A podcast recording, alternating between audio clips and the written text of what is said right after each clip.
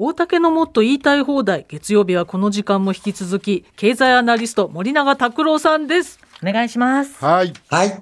えーうん今日はですね、その今の株高についてお話をしたいと思うんですけれども、うん。えー総務省が今月9日に発表した実質消費支出っていうのがですね、うん。えー前年同月比でマイナス2.9%、はいつまり消費は3%も減っている。で、この状態が9ヶ月連続なんですね。うんつまり今日本の景気は真っ逆さまに落ちているんです。そうです。にもかかわらず日経平均株価は先週5連投で、はい。まあ3万5千円を超えて、うんまあ今日もさっき見た時はさらに上がっているっていう状況。景気が悪いのに株価がどんどん高くなる。はい。これは一体何なのかっていう話なんですけれども、うん私は価格メカニズムの優待離脱っていうのが始まったんだと思っているんです。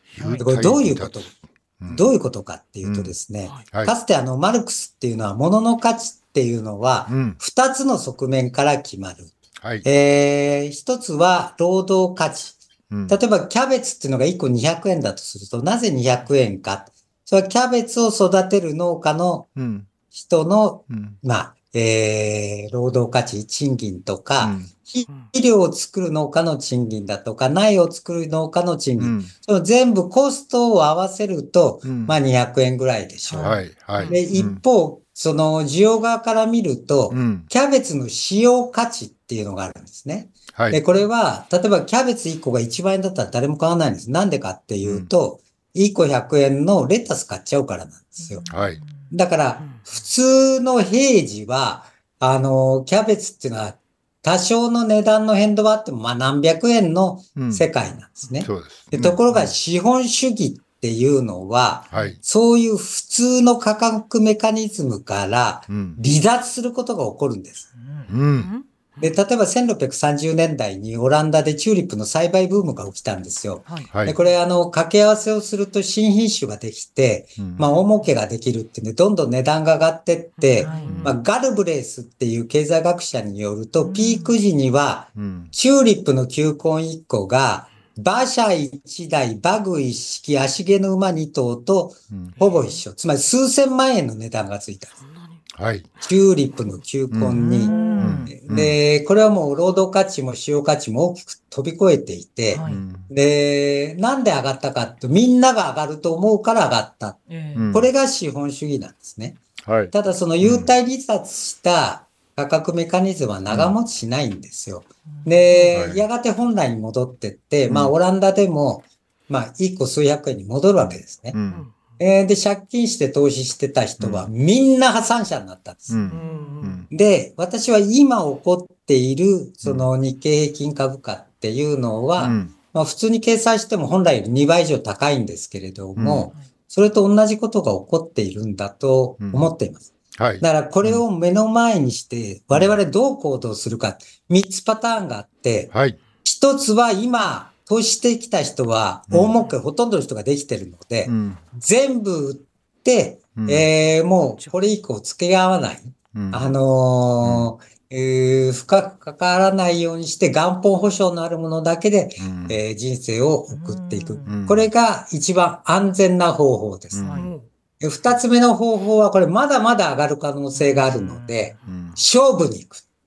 ただこの勝負に行くときに株っていうのは買うよりも売る方がはるかに難しいんですよ。はい。えーだから、そこは相当な力がある人しかできない。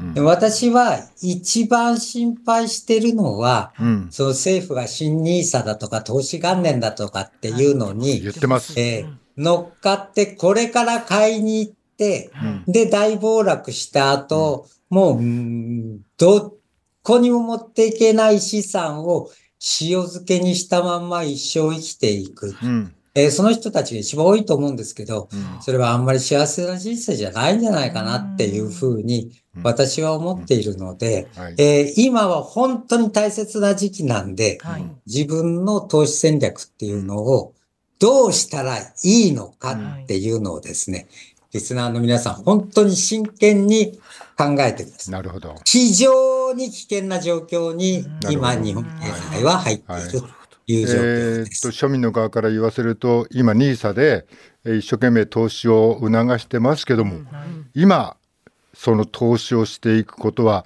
森永さんはかなりのリスクが大きいとおっしゃってますね。の世界中で行われる壮大なババ抜きゲームで、はい。ババを引くことにつながりかねないと私は思ってえーっともうもう一つその今持ってる人はえーっとまあこの時期に売りに走った方がいいとおっしゃいましたけどはい。みんなが売り出せばあっという間に株価は下がりますよね。そうです。そうです。下がるんです。はい。だから、あの、売るんだったら早く売った。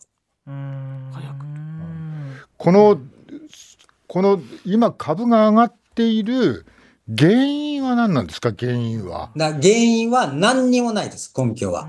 単にみんなが上がるだろうなって思ってるだけです。あと円円安リスクなん円安なんかも影響してるわけですよねでもい。や、いろいろ細かい理屈はつけてんですけど、はい。そういうのはもうどうでもいい話で、うん単にこれから値上がりするぞうんって思ってる人うんが値段を釣り上げてるっていうだけです。えー今でも日本の株は外国人の投資家が6割持ってると言われてますよね。はい。あこの人たちが全部こう売りに走られたらたまったものではないってことですよね。そう、そうですけど、そうなる可能性は私はすごく高いと思います。で、こういうことを言ってるのは実は私しかいないんですよ。うんなんでかっていうと、か？他の経済評論家の人たちは、はい。全部スポンサーに金融関係者がついているんですね。うんだからこんな話したら一発で押されるので、誰も言えないっていうのが現状なんだと私は思います。でも今の株価がさっきのチューリップの球根と一緒で優待離脱ししたような場所にあるっていうことはもう森谷さんは確かだとおっしゃってる。はい。でも私しか言ってません。はい、わかりました。ありがとうございます。はい以上、うん大竹のもっと言いたい放題でした。明日火曜日は武田佐哲さんがいらっしゃ森います。永さん治療に専念してください。ありがとうございはい。ました。じゃあ今日はここで失礼します。はい、ありがとうございました。どうも